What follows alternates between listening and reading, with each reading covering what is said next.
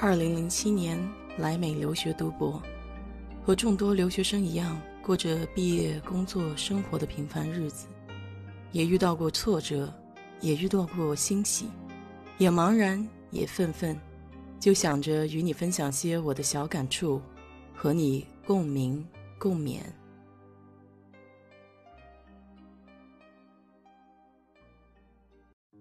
嗨，你好，我是 DJ 水色淡子。说到上班，每天我的第一件事情就是打开公司邮箱，看看都有哪些事情需要处理，然后再开始写任务清单表。听说以前在面试的环节还有回复邮件这一场景考核，就是看看你的应对能力。所以不要小看写邮件这件事情。可能一次小小的失误就会影响你的职业生涯发展。为什么会这么严重呢？因为电子邮件是一个侧面的写照，反映了你，也就是写信人的一些基本素质。就好比我们中国人说“见字如见人”，比如有些人写邮件的口吻过于软萌欢快，这样显得太过亲密，不够庄重。还有些人用词比较生硬，有点像发号施令。如果你的邮件逻辑混乱，很难看懂，那就说明你本人思路不清，工作的时候可能会颠三倒四。如果你的邮件充满了语句不通顺或者拼写语法的错误，基本上可以肯定你这个人比较粗枝大叶，不讲究细节。不仅仅文字语法本身会给读信人产生不同的感觉，同样是一句谢谢，用感叹号还是句号，不带标点符号还是其他，每一种表达的含义都不太一样。如果以难度和耗时而言，写邮件本身就是一项吃力不讨好的工作，写得好不会有人夸奖，但是如果写得不好的话，轻则有人批评，重的情况可能会掉饭碗。这样说倒不是危言耸听了，至少在美国，如果未经深思熟虑而写的电子邮件，特别是与外部沟通的时候，可能会造成很大的麻烦。任何一个意想不到的小纰漏，甚至当时的情形看起来根本不是问题的问题。在未来的某个时刻就可能爆发，成为棘手的大麻烦。而你如果是邮件的发起人，因为白纸黑字的都写着，到时候辩解无门，你就会成为事件的导火索，而最终变成背黑锅的人。所以每一封电子邮件对你的信用和口碑都至关重要，必须得认真的对待。因为邮件本身代表着你的工作作风和个人风格。今天在这里给你说几个邮件方面的误区，你可以听听看，有则改之，无则加勉。我们一起共同进步。第一个误区就是想都不想直接回复，或者完全不回复邮件。收到邮件的第一件事情呢，你得先看看哪些人收到这封邮件。然后分析一下轻重缓急。如果一封邮件能够在两分钟内就处理完，你可以立刻现在就处理。如果两分钟之内处理不完的，记得要把它标注下来，等你有空了或者收集所有资料了再回复。你可以用邮箱自带的提醒功能，也可以记在小本本上。还有一种方法，就是在电脑里专门建一个文件夹，把今天要处理的这些邮件呢拖进去。在美国，原则上所有的邮件都默认需要二十四小时内回复。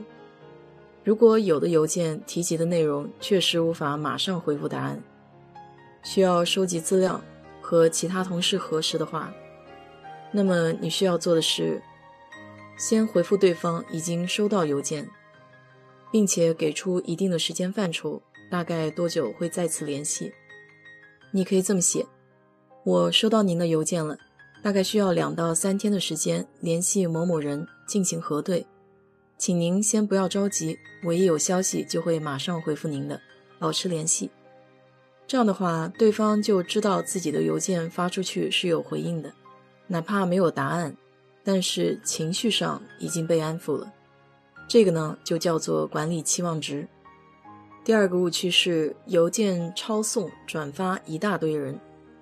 邮件的主要目的是沟通、解决一些疑惑和寻求答案，是写给相关人员的。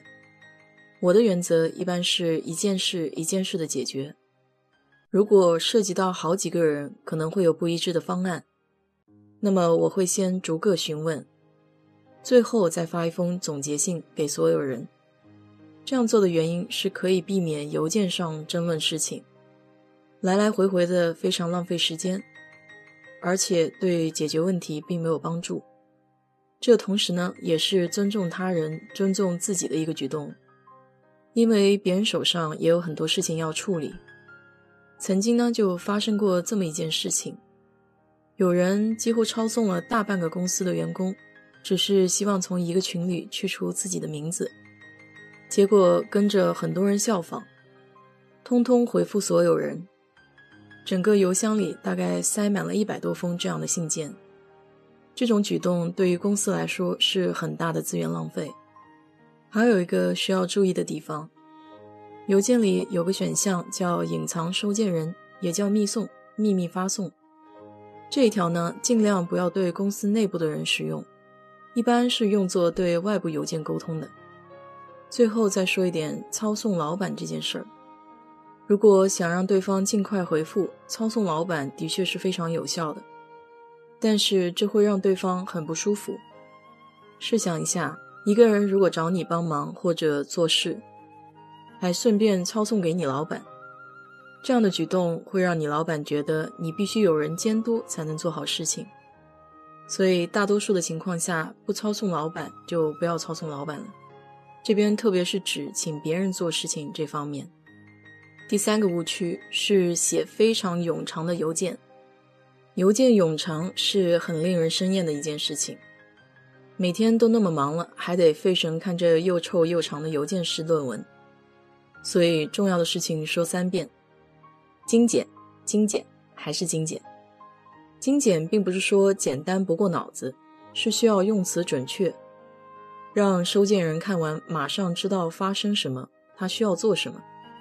能简短就尽量简短，可以用一个词说清楚的就不要用词组，可以用一句话说清楚的就不要用两句。这个在英语邮件里尤其重要。那么比较好的写法是这样：目的先行，上来两行内要写清楚我为什么要写这封邮件。这封邮件围绕什么样的主题？有时候因为事情比较复杂，邮件就是会很长。这样的情况下，就要用分隔符号显示要表明的点，可以让你的邮件更有逻辑性，看起来也更容易阅读。收件人哪怕快速浏览，也能够一秒钟明白大概的内容。这三个误区基本涵盖了大部分的日常写邮件可能犯的错误，希望可以对你有所帮助吧。最后一点，我再强调一下，我自己有一个原则：有事情如果能够见面，就尽量见面说；没法见面，能打电话就打电话。邮件呢是最后的选择，因为在国外还有个文化差异，能够避免产生误解的还是见面最直接，毕竟可以看到对方的音容笑貌。好了，今天就给你聊这么多。如果你对这期话题感兴趣的话，欢迎在我的评论区留言，谢谢。